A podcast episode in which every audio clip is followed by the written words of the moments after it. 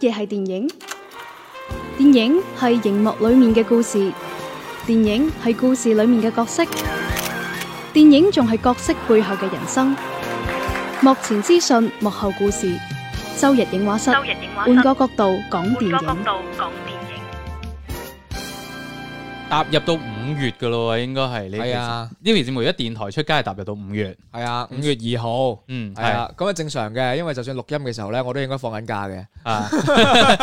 祝大家假期愉快，各位打工 人係啦，係啦，就算係得一日，啊唔係，就算係得半日，都要享受呢個假期啊，係咁當然啦，我哋新媒體版咧就係應該係如無意外會喺嗯趕喺假期之前就推出咗噶啦，係啦，，咁啊大家即係我哋個節目出咗嚟之後咧，嗯你就可以先 down 落嚟，嗯係，啦，咁啊當你喺高速公路嗰度塞車嘅時候咧就。可以攞翻出嚟 聽啦，我真係好衰啊！老師，好啦，咁啊呢期節目咧，繼續有小弟羅姆啦、Lu 啦、光頭佬啦，同埋電話另一端嘅鄭少君老師咧，一齊為大家送上嘅。誒、嗯，上一期節目我哋做咗一個五一檔嘅前瞻啦。誒係咯，係咯，呢一期節目咧，我哋開始做五一檔嘅復盤。 嗯，係啦，係啊，我我哋睇下今期節目講得幾多部電影。係啦，就講得幾多得幾多啊，啦，講係得啊幾，即係我哋講嗰啲肯定係我哋已經睇咗啦。係啊，冇錯吓，好啦，咁啊，鄭老師係咪睇咗掃黑啊？已經掃黑決誒睇過戰啦啊，係啊，當然鄭老師誒睇就過話啦唔想睇。都係要俾你講下點，都係要講，係啊，都係要講下噶 啦。啊、然后现在就开始了，是吗？啊，係啊，，你可以同我哋分享下點解你真係咁想 睇，呃，其实我是觉得《呃扫黑决战》这部电影呢，之前之前我是有期待的，嗯而且我期待的点呢，其实在这部电影当中带给我的这种感觉其实是 OK 的。呃，我觉得是在线上的这个点就在于姜武和张颂文两个人的这种呃嗯飙戏的这种表表演吧，因为嗯我是觉得他们可能是吸引大家看这部电影的很重要的一个关键所在。我觉得他们的表现是很很到位的，这嗯一点我是满意的。至于其他方面呢，我觉得可能里面呃，让我真的觉得有一点点这个出乎我意料，可能有一点点不太符合我的那种好的标准。哇，佢講得好小心，你有冇留意到啊？ 其中的一位演员就是金世佳，他可能这个角色在我来看，可能呃，对于人物的这种把控和形式上面的这种表现，或者一些细节上面的表现，我觉得有点过了，同意，呃，过于夸张了。嗯，可能虽然他的这个角色的背景啊，或者是这个形象需要做出这种夸张，但是我觉得在这个片子当中呢，还是小小的有一点点过火的这种状态存在。再加上姜武和呃张颂文两个这么厉害的这个呃表演老师在现场的话，我觉得这种明显的这个这个人物的这个形象就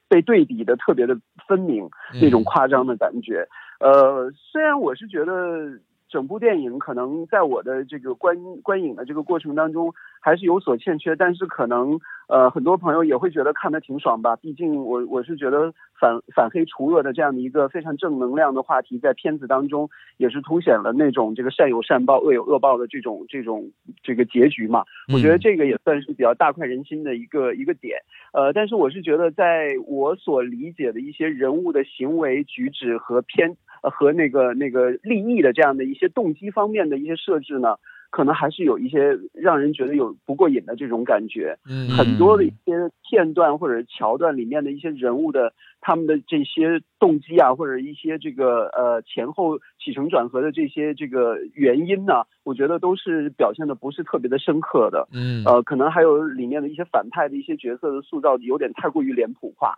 嗯呃，但是我是非常喜欢姜武和张颂文的这种表现，即便张颂文的这个表现，在我来看会看到很多唐奕杰 呃嗯 这个人物形象的这个影子，但是我觉得他还是很棒的。嗯，这就我的一个观感吧。我是觉得带给我的这种感觉，可能演员让我感受到的这些这个对比实在是反差太强烈了，还有一些这个人物动机细节的处理，我觉得还是有点差强人意。嗯。嗯，誒有一樣嘢要糾正一下，乜嘢呢鄭老師啊，佢體現嘅主要唔係咩惡有惡報，善有善報，而係天網恢恢，疏而不 漏。係啦 啊，对对对，这个用词壞人做特别地棒錯 事，我哋必定有法治嚟嚴懲。啊冇錯啦，係而啊且做得越嚟越好唔吓，係唔係等天收嘅， 啊我覺得。好啦，誒呢一部片咧，誒如無意外，我哋當時咧應該係全國第一批觀眾睇到嘅。係啊係啊，咁當就當時嘅影院經理仲話，大家係全國最早嘅一批可以睇到呢部電影嘅觀眾咁樣。啊，係啦咁，啊，哦，我我哋嗰場好特別，係啊， 似一啲街坊福利相， 即係細細估唔到全國最早嘅觀眾係啲 街坊。係啦。誒，講下呢部片誒嘅總體嚟講咧係，我唔係特別滿意，嗯咁但係咧誒就先講下啲滿意嘅位啦值。得肯定嘅 地方，值得肯定嘅地方。誒首先係誒題材。係啦，嗯題材呢個係絕對值得肯定嗯嘅，因為誒呢呢種類型可能相對喺我哋喺電視劇會見得多啦，呢種主題，但喺電影入邊其實會相對少啲嘅。嗯係咁同埋佢嘅誒拍攝難度，誒、希望大家理解到呢個難度嘅意思啊。係呢個難度既有呢個熱誒誒拍攝嘅難度，亦都有拍攝嘅難度。 係咁即 係呃誒唔容易嘅，係啊係呢呢個我覺得誒、呃只能講話整個主創團隊啊辛苦啊係啦，咁、當然喺呢個過程當中，我哋亦都見到好多有關部門嘅一個指導參與咁樣啦。嗯誒呃呢個係第一，誒、第二咧就同阿鄭老師所講嘅入邊嘅主演啦，誒、呃嗯包括阿姜武同張頌文啊，佢哋嘅演出係一啲問題都冇啊。嗯，誒跟住我我幫佢試下可唔可以諗到第三個啊，諗到啦、 啊喂，第三個點真係值得攞嚟講，乜嘢呢啊我覺得嗱，你你睇下驚啊嘛？五一檔咁多電影，啊真正咁做點映嘅，我意思係真正意義上嘅點映喎。係啊，唔係三個無雙唔嗰種啊，係三個無雙嗰啲提前一兩 日，係係啦即係佢係真係提前一兩個禮拜咁樣去做一啲點影，口碑啊諗住場想做一啲口碑場嘅。除咗懸崖之上，就只有掃黑啦。嗯咁、我覺得從呢個角度嚟講，係我係佩服嘅。嗯。嗯誒，而且你諗下佢嘅嗰個宣傳周期，會相比其他影片會短，因為佢有少少空降五一檔嗯，嗰種感覺噶嘛。系啦，係系啊啦，咁所以誒、當然你講嘅濾鏡，系一個我我覺覺得得懸好懸疑片，好嗰種濾鏡係做得還可以嘢嚟嘅因嘅，為佢佢成個風格，即係個質感。係啊啦，誒呃同埋誒喺主線劇情方面個節奏，嗯，即係我僅限於主線劇情方面嘅節奏，嗯還可以啦嚇。誒、呃嗯我覺得可以讚嘅就咁多啦。嗯啊 係啦，咁啊，誒、即係其實你會睇到誒、導演又好，編劇又好，係係佢係想做出嗰種懸疑感，即係我哋成日喺度講話誒主旋律嘅片點樣可以做出一啲嘅商業元素，嗯令到觀眾覺得即係真係好睇。係係咁佢嘅佢呢部掃黑決戰嘅方法就係製造懸疑感啦，咁啊、嗯令你覺得哦，誒、即係主角喺追查呢個案件嘅過程當中，面對誒、呃重重嘅黑幕啊，咁係樣啊困難啊迷霧啊，跟住最後啊，終於揾到呢個 boss 啦，咁樣係啊啦呢個劇本本身你咁拍係冇問題嘅，嗯但係海報設計嗰個真係值得拎出去打籮柚 咯，真係噶。喂，佢仲有一張海報仲誇張啊㗎，即係兩個人坐埋一齊，後係邊有張大海報喺度啊嘅，跟住就撕開咗一半，哦又係切開咗一半，啊咁後邊又露咗另一個白面出嚟嘅，啊啊，係啊，咁樣樣你一打出嚟，即係個人應該都知道，嗯邊個係幕後 boss 係咯？啊，即係你好似誒佢而家一個主打海報咁，又係阿姜武同埋阿張仲文兩個啊，就一個咁低係啊，即係就咁望住，係即係好似跟住你個標題又掃黑決戰，咁然後咧喺個影片入邊，即係我覺得呢個唔算劇透啦，大大家家好睇。明顯你就誒跟住一個開始影就影片見到啦佢個劇情個營造咧，就係張仲文演嗰個角色就係誒係一個正面角色嘅，佢想係營造，係想烘托呢樣嘢，咁嗯然後到最後發現佢係一個反面嘅時候咧，以此嚟營造一種戲劇衝突。嗯但係問題係你個海報已經劇透成咁嘅樣，冇錯，我覺得完全冇其實我覺得必要咯。我覺得呃理想啲或者係合理啲嘅海報設計咧，完全你可以將姜阿姜武同埋阿張仲文兩個人正面係啊就面對住，即係並排嗯面對住誒大家嘅呢個其受傷實佢開始嗰款海報咧，啊嗯係都係咁樣紅底係前面有台嘅，嗯不過就係開會咁嘅狀態嚟嘅，啊咁可能後邊咁啊，就俾人睇可能以為會係某個報道嘅新聞圖片。嗯跟住後邊就改咗，先至換咗呢一啲咁嘅劇透式嘅海報啦。可其實能可能誒從嗰個呃一啲嘅指導意見上面嚟講啊係咧，啊即係你個呢呢個係啊，角色唔夠明顯，喂，但 係我真真係冇必要，因為你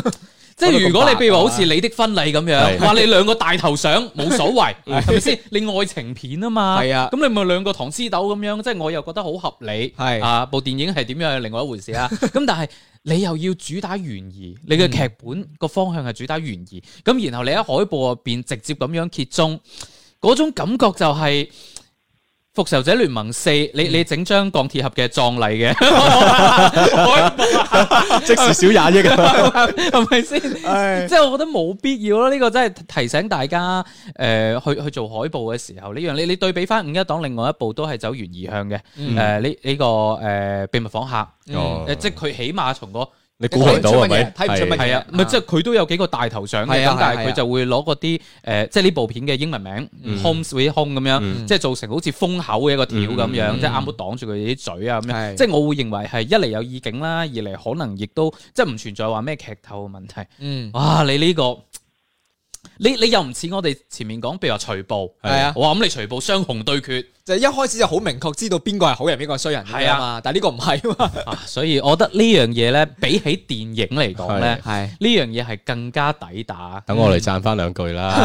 係即係我因唔係我我再補充多句，即係呢個就係建立喺我哋覺得呢部電影其實都仲有頗多不足之處嗯嘅情況下。假如呢部電影我哋睇落真係覺得好好睇，嗯哇！咁呢個設計海報呢 個咧就就真係要打攞有咯。係啦，因為其實佢喺入邊動作戲咧，我都係覺得好失望嘅。啊咁但係你睇到佢畫火柴，嗯啊一百蚊一支火柴呢個橋段嘅時候咧，我係覺得佢設計感係好電影化嘅。有個咁嘅橋段咩？嚇你唔有記得啊？我又唔記得到可喎。能得兩秒到係啊，哦佢幾秒，哇！呢個就真係吓好天注定啦。啊阿哦，科長可能會好羨慕佢。哦，咁另外一個咧就係張頌文練煙頭，哦，嗰個真呢一係下就會有啲誒人物嘅個性係好立體咁嘅呈現出嚟啦。嗯咁而誒、呃李善亦都喺窗外喺度望住佢做呢個動作嘅時候，我覺得嗰一下同埋之前呢個畫火柴、兩下有電影感嘅，嗯係誒、呃有張力或者有表達喺度嘅。嗯。咁、其他咧就真喂，其係實真係好少有噶啦。你啱先講起話有電影感 咧，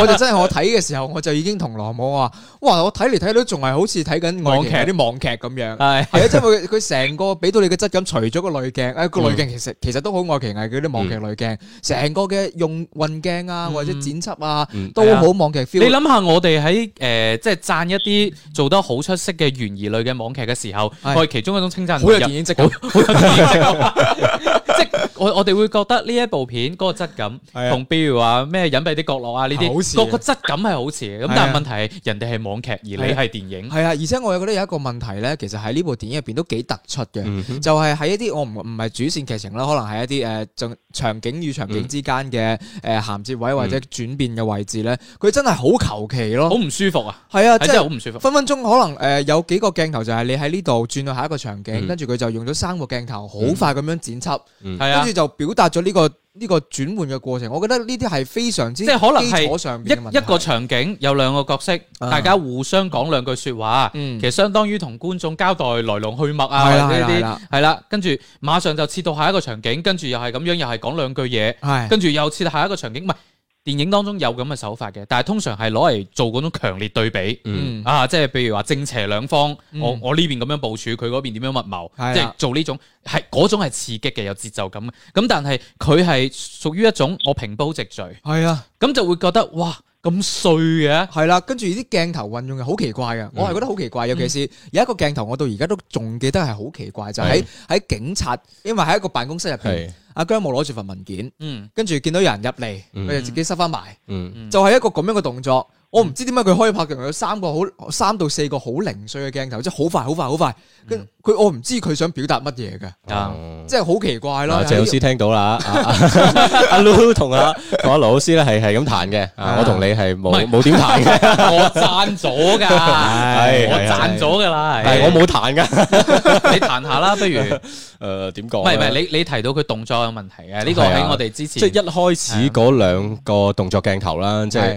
誒呈現啲黑惡勢力嗰下嗰陣時咧，嗯係完全冇動作戲嘅交代咯，即係兩下一個鏡頭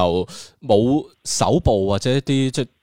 動作衝突啊。冇咩動作邏輯，係啊，冇乜動作。作邏輯，咁跟住就攣低咗噶啦。係啊呢啲被被施虐者就攣低咗噶啦。嗯咁呢樣嘢就會係，如果你睇同類型嘅片入邊，相對會比較唔專業咯，顯得。嗯，同埋嗯同埋我都佢係會唔會係因為想盡量避免一啲過於血腥嘅鏡頭咧？啊有我覺得可能係啊，咁都跌埋落樓啦，咁仲有唔係啊唔係可能咁係你跌埋你落可樓能嗰剪下咗好多銜接鏡頭都唔係係啊嗯咁，但係其實咁，如果你要拍一個黑惡勢力有幾咁黑暗，呢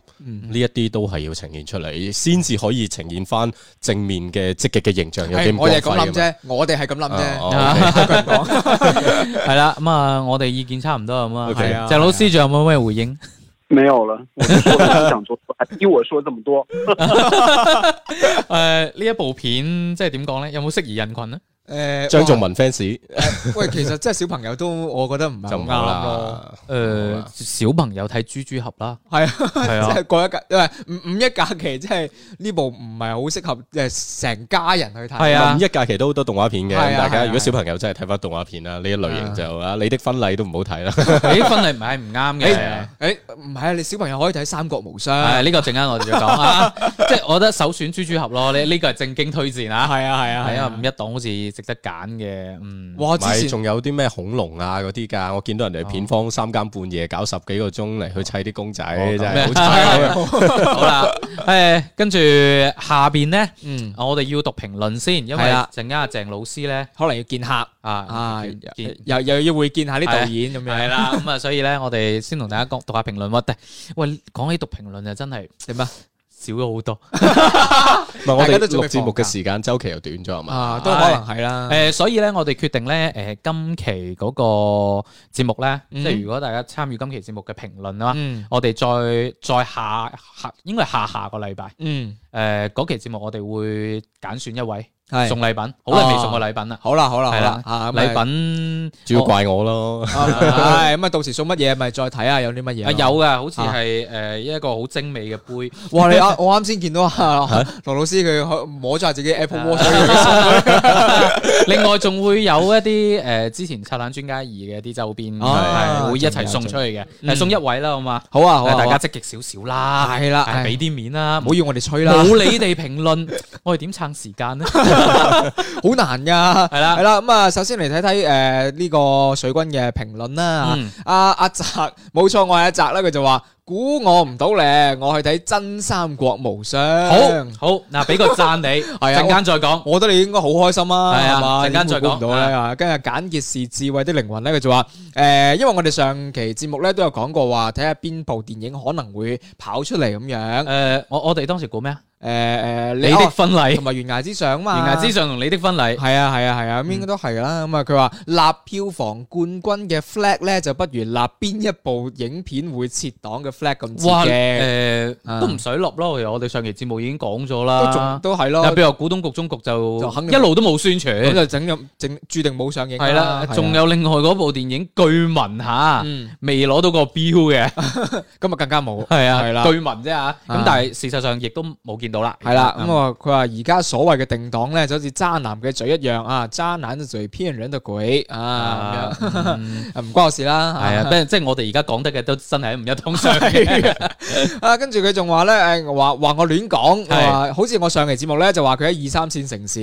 佢唔就係因為佢啊簡潔是智慧的靈魂話佢自己住山卡啦係啦係啦係啊啦，咁咁佢就更正我話佢講嘅係三四線城市，啊咁啊當然啦，如果有時間嘅話都想去觀影會，啊咁咁就你時間咯，你幾係啊時得閒啦？你記者能講 聲係啊，我哋就派阿 Lu 去陪你睇，好啦，跟住阿舒海任我行咧就留言咗佢支持支持啊啦，我唔知你咧係咪新 friend 定係點樣咧就支應該係支持鄭老師哦咁應該係啦，嗯係我覺得咁應該只有呢個可能性，係啦冇錯冇其他可能性啦。嗯跟住阿漢落日飛車跳大象睇咗喂，之淨後呢個，係剩低呢兩個咧，都係诶要我哋去揀一啲觀影可能做觀影會嘅候選影係片啦係嘅，啦，咁佢就阿 Ray 哥啦就話啦，期待困在時間裏的老豆，即啊係被困在時間裏的父親啦。 同啊埋哆啦 A 夢之與我同行啊，同我一齊行啊，你即係粵語譯音嚟嘅。係啊，係同我一 OK 齊行二系啦系啦，咁啊跟住啊熱血廢人咧，亦都話诶被困在時間裏的父親，如果係上映嘅話咧，絕對靠譜。咁樣推薦咗兩部電影啊嗯係啦，咁我哋都綜合考慮一下。係啦喂，我我覺得大家可以即係多啲積極留呢一類型嘅言咯。即係嗯係如啊果我係哋啊真係誒想湊埋大家一齊睇電影嘅話吓，咧，係啦，誒你哋更加想睇邊部咧？嗯咁啊，盡量揀嗰啲而家真係定咗檔嘅啦。嗯係啊，如果唔係到時切咗我哋就減。哦講起定咗檔咧，誒五二零嗰邊仲定檔咗情書喎。哦係啊哦係啊係啊係阿啊，鄭老師會唔會去睇啊？會唔會去拆翻啊？这个我是必须要去看的。啊，我首先要声明一点 哈，我五月二十号应该好多部电影都会定档啊，嗯大片啊、小片啊，包括什么肌肉肌肉男飞车的那种啊。 嗯，我肯定第一选择就是情书啦，这毋庸置疑啊。 啊，點解佢係肌肉男？對我我到第一諗都係光頭佬飛車。就就像我对于五一档的这个最大的期盼和我觉得到现在来说，我觉得五一档真的是最好的一部电影，嗯就是《悬崖之上》，没有之一。哦哦，咁當然到時嗰個檔期仲有诶人之怒嘅，係啦係呢呢呢個可能我都會留意一下咯。嗯阿光頭佬自己咧，嗰嗰個檔期好多光頭佬喎。啊，咁啊係 啊，仲有呢個 激烈字，啊同埋另一個光頭佬嘅啊嗰部動作戲啦，我好想睇 嗰部過多膽啲啊嘅，係啊，我好想睇嗰部多啲噶。誒啊，咁其他嘅話就诶，到時聽下先啦。同埋《困在時間的父親》，希望可以正常上映 啦。係啊，嗯知啊，而家未有消息嗬。系啦，咁啊，诶，唔阻阿鄭老師去見客啦。 我哋都 OK，唔该晒。系我哋都唞唞先， 轉係啦頭翻嚟咧，诶，再同大家講下其他五一檔嘅影片啊。系应该我觉得就是新《三国无双》了吧？誒咪你估 下系啦，系啊，阵间翻嚟哎咪大 家開 開估。啊你哋開心啦！好啦，咁啊，陣間翻嚟再傾過啦，拜拜。茫茫的星空外，到底有没有人呼吸声？深深的尼斯湖底存在着什么动静？石头架着灌木丛，到底有没有住着仙人？我们人类是否活在玛雅人的预谋中？为什么古埃及会有金字塔的文明？为什么世界上不再有恐龙的存在？为什么生活里会有梦中的场景？为什么快乐星球让人如此着迷？什么是快乐星球？什么是快乐星球？如果你想知道什么是快乐星球的话，我现在就带你研究。周日影画室，换个角度讲电影。好啦，翻翻嚟繼續係真係影畫室，但係一個噔噔噔噔噔噔噔即係我想講唔係太正統嘅真係影畫室，係啊，點點解？哦，因為我哋嘅思維唔喺度，係啦，係即係我所以。假周圍影畫室。唔係唔係彩唔蛋係彩蛋假彩蛋 啊！即係你而家跟住落嚟呢半個鐘頭聽到嘅都係彩蛋。係啦，係啦，冇錯啊。 好，啦，咁啊誒，我哋咧就誒都係要介紹翻冇，雖然冇鄭老師喺度，係啦係啦係啦小弟羅姆啦、阿 Lu 啦，係啦同，埋光頭佬喺度嘅。冇錯。誒，我哋係一檔诶，應該係全網最好聽嘅粵語影評節唔係唔目。我啊我哋係全網第二好聽嘅，係啦前半個鐘先係全網最好 聽啊！你真係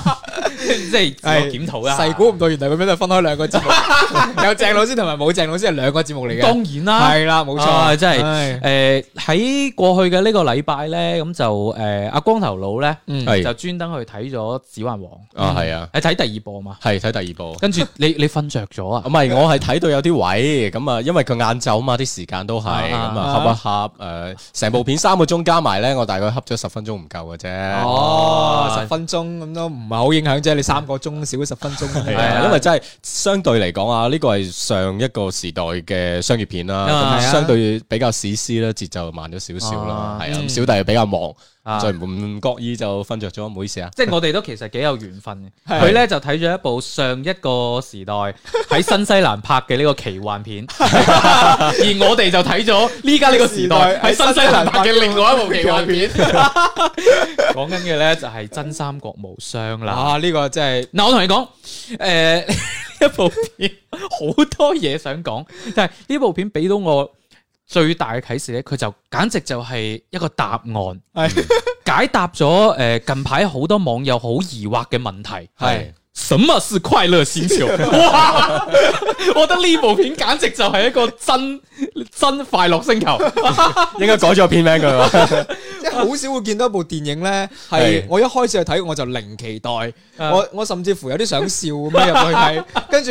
從第一分鐘開始，可能從第一把聲出嚟咧，劉劉嘉玲一出嚟講嘢咧，我就已經喺度喂，笑啦。我想問下你哋係睇粵語版定係粵語國版哦語唔係點影只有粵語版，係啦因為佢廣東點影淨係開放咗廣東同，因為我見。到有啲戲院朋友咧，佢哋喺啲誒交流群入邊就講：，喂，呢部電影究竟要排咩粵語版定係國語版好啊？啊咁，因為見到有有一半嘅人又好似係講普通話嘅，有一半哦唔嘅佢人係哋全部都係講普通話其嘅實，哦唔佢係配翻廣東哦話係嘛，係啦啊原來咁樣。但係如果你話演員嘅話，應該係一大半都係香港嘅。係啊係啊哦因為我見到廣西嗰邊啲朋友就好疑惑啦，究啊竟佢哋要排邊個版本好咧？廣西都係講白話噶嘛，你睇下我最中意嘅阿 阿黃歐係咪啊都係識講呢個白話嘅。咁所以佢哋唔係佢哋驚配音嘅效果唔好，因為以前踩過雷啊我嘛。唔使驚啊，真係唔好啊。喂，嗱呢呢部電影就咁樣嘅。係以往咧，嗯诶、我哋講到爛片咧，關 Sir 都話：，诶，冇所謂，你哋唔好去睇啦，我哋試咗讀就算啦。但係呢一部，唯獨係呢一係部，我首先同佢講係一部爛片，但係大家真係要去睇， 即係好就好似阿 Lu 咁，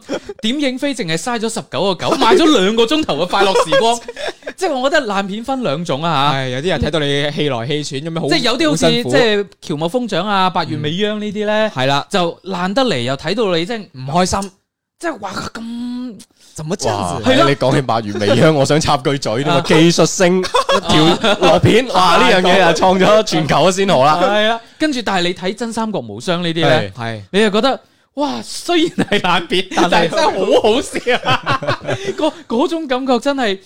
诶、呃即係點講？尤其啊，勞動節期間，係你諗下呢部片，我專登去查咗下㗎，誒佢耗資係三億我唔出奇係啊，你睇咩佢嘢幣先？啊，唔係應該係诶，港幣，唔係港紙就人民幣咯，我覺得哦咁都唔係啦啊少嘢㗎唔啦。係呢個呢、個意味住乜嘢啊？係有啲演員你都請唔到兩 個，有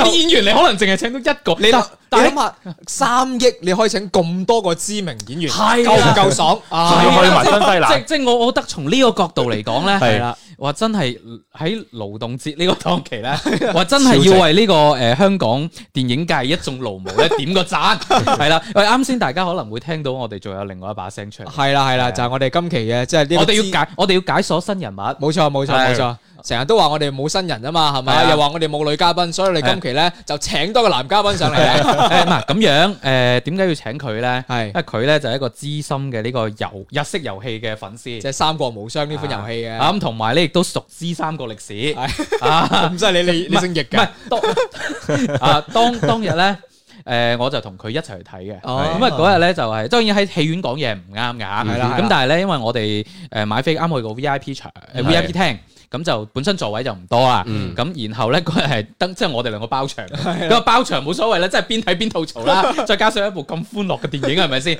咁所以咧誒我我見佢傾得好開心，係咁所以咧，我就話：，誒，今期節目我留少少時間俾你， 俾你分享下啊你嘅感受我我哋我哋歡迎下我哋嘅新人物小山，係 hello 大家好。啊啊！你你你自己睇完覺得點啊？其實有有冇冇值回票價？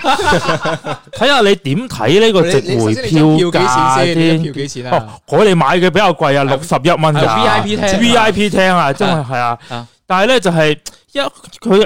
佢因為呢部係一部好典型嘅，連宣發自己都毫無信心嘅一部電影嚟嘅。哇！你同佢先啊我哋個嘉賓， 我哋曾經嘅嘉賓，啊！哇！你咁 衰啊！我我本來仲諗住收收埋埋嗱咁樣嘅，當時咧我就同阿小山咧咁喺度睇啊，突然間講起，喂呢部片好似誒。即係入邊個團隊啦，成個係製作團隊入邊有某一個人咧，係識嘅喎。系系我係我係我哋識嘅人嚟嘅喎，啱講完咧就喺開場見到佢個名出嚟，跟住咧诶後尾我亦都即係私底下同诶呢位朋友打聲招呼，啊，我話诶我哋呢期節目會講下喎，咁樣佢話诶咁。誒、OK 嘅，誒、即係啊可以如果可以降低到大家預期， 同時亦對呢部電影好奇嘅話，都係一件好事嚟啊！咁我覺得我哋就誒、啊放膽講啦，即係係啊，點解要揾到個小生過嚟呢？誒、呃首先我自己呢係覺得當晚睇呢係係絕對值回票價嘅。 首先嗱，呢部電影睇落去呢，真係兩個鐘頭嘅快樂時光，然後誒、V 呃 I P 廳坐得舒服啦，老實講下。咁同埋呢，與此同時呢，誒、呃小生呢嗯，就係、一個網絡噴子實體化。 冇咁誇張，冇咁誇 張，冇咁誇係張。不斷咁樣發彈幕，咁我覺得哇，咁、真係全天候好完整嘅一個觀看體觀驗影體驗啊，呃誒呢、個電影， 我覺得啊，小生之前講話係一個大型 cosplay 現場，係啊，唔係呢個唔係佢呢個其實唔係我講嘅，佢因為呢部誒佢因為呢部電影咧係二零一六年就已經上咗豆瓣，即係喺豆瓣度有頁面啦。啊跟住佢嗰個經典嘅嗰個熱評咧，係係擺到而家嘅，啊就係話五年前嗰個熱評係啦，五年前嘅係啊，五年前嘅其中一個熱評就係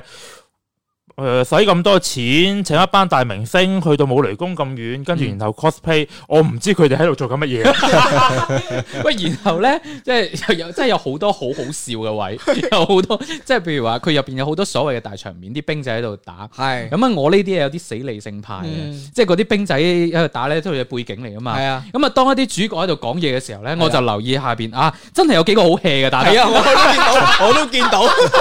見到。咁然後咧入边啲對白啦，我唔知係咪因為遊戲改編嘅關係啦，啊都好中意。啊诶，哇呃某種程度上無啊相係力量比遊戲入邊嘅文本更加中 意啊！點解咁講咧？亦都有唔係誒，亦都有可能係因為你打機嗰陣時候，因為你有參與感，佢係佢誒，你會沖淡咗啊佢好多一啲唔真實啊，或者係唔合常理嘅感覺。係啦，但係當你坐喺度嗰陣時候，睇到佢一刀，跟住咧就一排人就咩走一晒刀天係一揼腳，啊係啦，咁咁樣你就係咁樣，你就會覺得唔知我應該係稱讚佢好 啊，定係吐槽佢好啊？跟住成個人就好似好分裂咁樣呢個狀唔係態唔。係，你唔覺得呢部呢部《三國無雙》佢一個特點咧，係就係佢哋班人真係好俾心機同埋好投入咁喺度演戲。演呢個角色即係。關鍵係佢係啊哋真係啊係好認真去演呢個戲，跟住令我覺得好好笑。跟住中間有好多情節咧，佢都安排得特別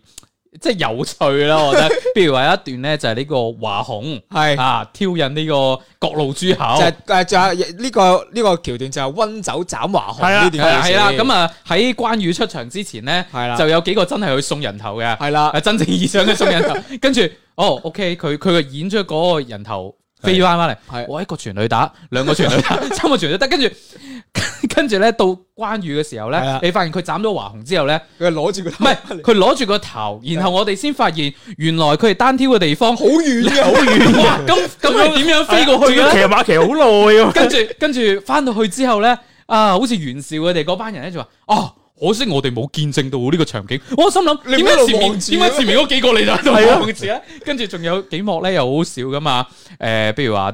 貂蟬係啊，佢本身咧就諗住投湖自盡，係啦，當然係做戲俾呢個呂布睇噶啦。啊跟住咧，古力娜我扎見見到誒古天樂演呢個呂布咧，就隔隔咁遠，誒有個靚女啊喎，投湖自盡喎，咁我即刻落去救佢先，跟住又匆匆忙跑過去，我嗰陣已經喺度吐槽，咦你唔係曉飛嘅係咩？咯，攬過去得啦嘛嗰時。 跟住誒，我我亦都喺度諗緊咧，嗯啊啊古力娜哪扎吒扎應該 叫哪 吒啦，扎啦，渣啦，係啊係啊，佢係咪拍一日就可以殺青？嗯哇！佢就係換咗三套衫 啊，係嘛？三個場景，係啊，三得一個戶外場景，係啦，啊就喺個湖嗰度，跟住咧，另外嗰個咧就喺馬橋上邊，係啊跟住就同阿林雪嘅呢 個結婚。林雪咧亦都係好好過 癮嘅。喂，我我我哋嗰日睇，即係林雪演嘅董卓，必須要承認，從還原度上嚟講，高啊非常之非高。常非常之之高。高即係大家要對比翻阿林雪嘅劇照同係埋啊遊戲入邊嗰個一形模象一。樣係啫，咁但係咧，當時阿 Lu 睇，同埋我同阿小生睇，都有同一個感覺， 就係覺得阿林雪應該係隨時會口吐芬 芳。佢就哪怕佢冇。啊係啊啦，我都會覺得佢下一句 就要講出嚟噶。 即係即係呢樣嘢係係好過癮。 跟住咧，誒、中間啊，阿黃海演嗰個曹操咧，亦都係非常之好喂笑唔係。講笑，唔係講笑，我我我我一開始係唔知道嗰把聲係原對應係曹操，跟住係係黃啊海，你知唔知啊？我聽咗好我心耐，諗曹公公咁啊，唔係咁啊，同佢配音嗰個即係粵語配音嗰絕對係黎耀祥。個，咁佢又真係演過公公 嘅。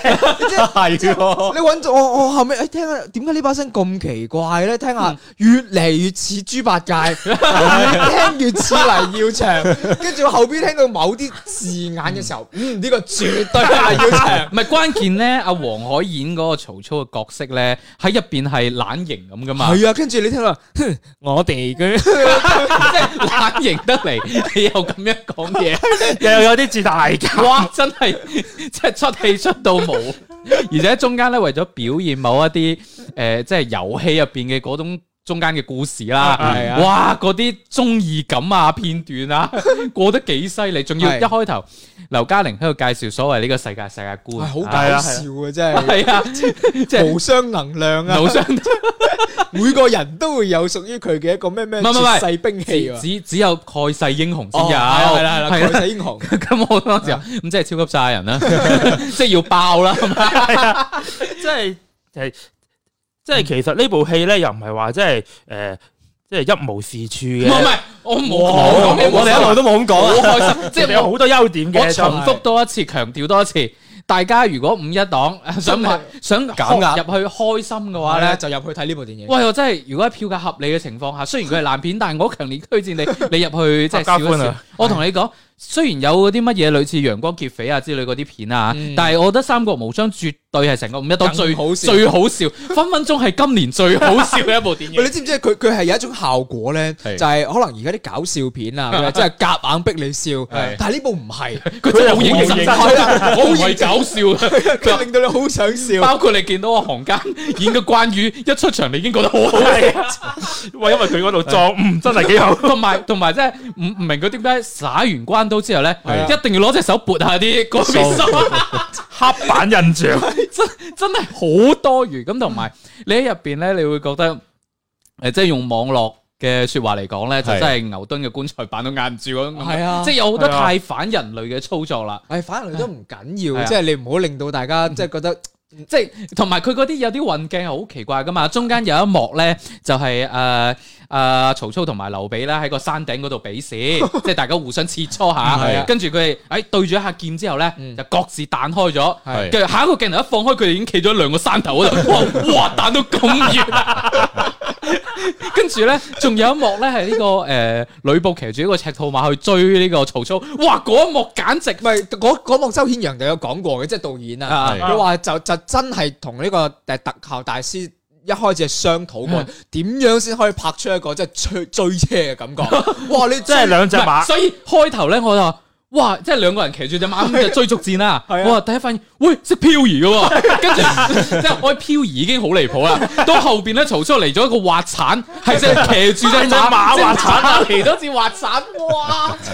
真係我覺得，好精彩。想象力豐富， 唔係關鍵係連遊戲都冇咁㗎。啊冇噶冇噶，遊戲入邊嘅馬都係相對比較正常嘅，我覺係得。啊，真係實在太離 譜而啦。且佢唔係，而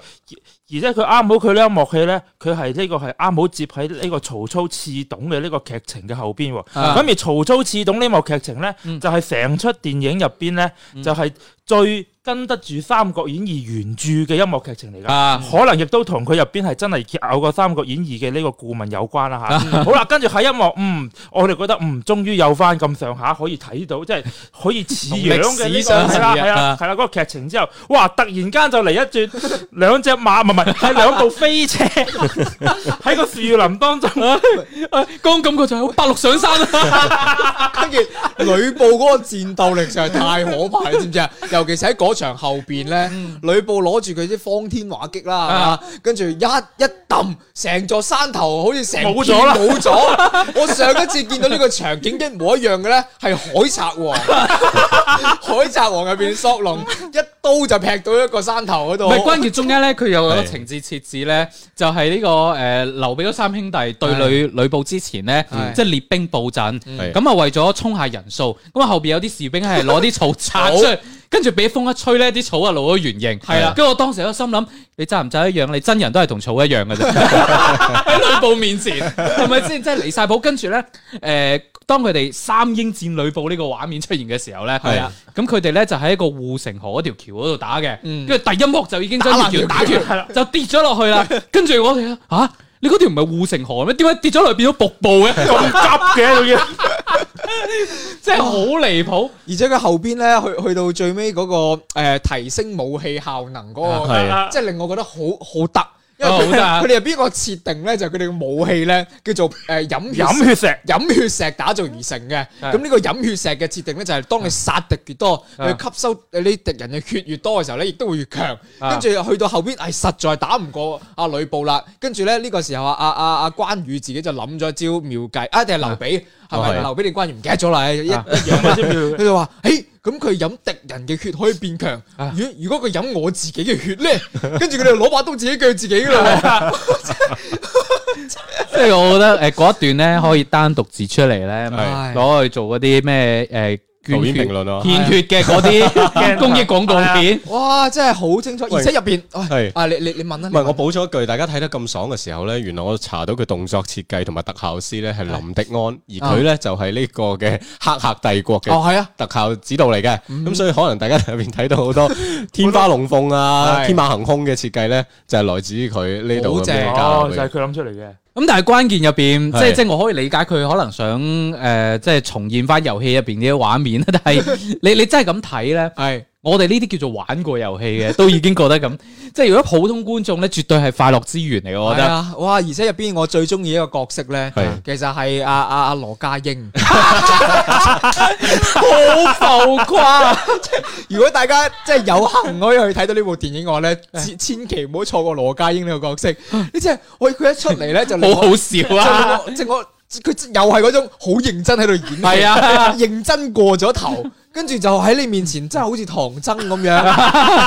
跟住哇佢好就好好非常之古道熱腸咁啊樣去接阿曹操，跟住令到阿曹操咧後邊佢又可能心性多疑，為咗體現佢呢個 特點咧，特登安排咗一個唔係嗰個古仔就好出名嘅。係啊唔係嗰個故仔即係女亦白車都係還原得幾好嘅。咁但係係咧，我覺得咧，即係最後一刀吉落去羅家英嗰度嗰嗰幕咧， 係啦。就拍到好似啲網絡段子嗰種感覺， 即係似唔似以前我哋睇嗰個類似咩萬萬沒想到啊嗰種感覺，好似咯。就係佢佢嗰種演戲咧，就係、啊，你又唔覺得佢係浮誇，唔係即係你又唔覺得佢係唔認真，啊你又覺得佢好認真，但係點解咁好笑 嘅咧？諗唔明喎呢出電影即係我覺得呢期節目唯一嘅遺憾就係光頭佬未去睇啊，係係啊真係好可惜。即係呢個假期一有時間，我第一喂，選同埋擇真係啊係㗎，呢部電影唔係淨係得我哋呢個年紀嘅人中意睇㗎啊。我睇嗰場咧，可能可能即係老城區電影係啊，係十九個九一張飛，哇！真係抵到爛好唔好啊嗯？成場人廿幾個人入邊有十個半數都係嗰啲中年阿姨。你今啊日好似我哋睇掃黑咁，係，跟住跟住佢就過嚟，哎呀，哎呀，古天樂仲未出場嘅咁樣，佢真係過嚟睇古天樂嘅啊係咁樣。係哇啊！我我跟住我先知道，原來古天樂喺大即係阿姨嘅呢個市場當誒，中哎你都唔幾記犀得啦咩？利。我哋睇掃黑嗰陣時，影院經理都話，呃係誒古天樂另外一部主演嘅誒《追虎擒龍》係啊喺預售票房係最好嘅。哇，哦真係喺廣東阿姨心目中咧呢啲頂流。師奶殺手哎真係頂流頂古流。校長好嘢，即即我覺得咧，即係好似咩蕎麥風掌啊、八月未央呢，你請我去睇我都覺得嘥時間。但係呢啲片如果你真係十九個九買到咧，真係抵到爛，哇！我真係覺都得都幾好㗎。跨不啊了市區係嘛？即係我覺得可以揀入我哋年度十佳，又或者 係反向推誒薦。又或者係誒，我係有一個方法可以令到大家觀影體驗更加好嘅係，就係你自動屏蔽咗入邊嘅人物同你認識嘅咩曹操、關羽、張啊飛係有任何嘅聯繫係啊！你就當佢係一個同名同姓，又或者係你係啦，又或者係你自己將佢哋同安人物一嚟嘅個唔同嘅名，係啦一個同人作品啊係啦係啦係啦，誒咁你會覺得嗯，哇入邊都可以啦，入邊嗰啲道化服真係好兒戲啊！哇真你睇過張飛嗰個肚假 到，喂，唔係，關鍵係張飛咧嗰個樣啊！你知唔知啊？坐我隔離嗰個阿姨一路以為佢係佢係鄧超啊， 嚇一路以為佢係鄧超，真係係啊，好離咪譜啊！最好笑咧！開頭咧，你要見到阿張國係係黃巾軍嗰個，哦 即係我仲話咦？詹瑞文嚟 喎，後尾發現係姜浩文，都好啊，仲有一仲有仲有一個字。唉，所以誒呢呢一部片誒絕對推薦俾大家，哇，好得意，真係好得意。快樂之源嚟。喂，而且我覺睇佢得個樣咧，即係佢成部電影落到嚟最尾嘅時候咧，係係真係好似有續集咁樣噶。係啊，哎或者賣得咧，賣得就自然有續我集後㗎啦我後尾就專登去問咗我哋呢個朋有友，冇續係集？我話究竟係咪想搞續集咧？佢至今都未 回我。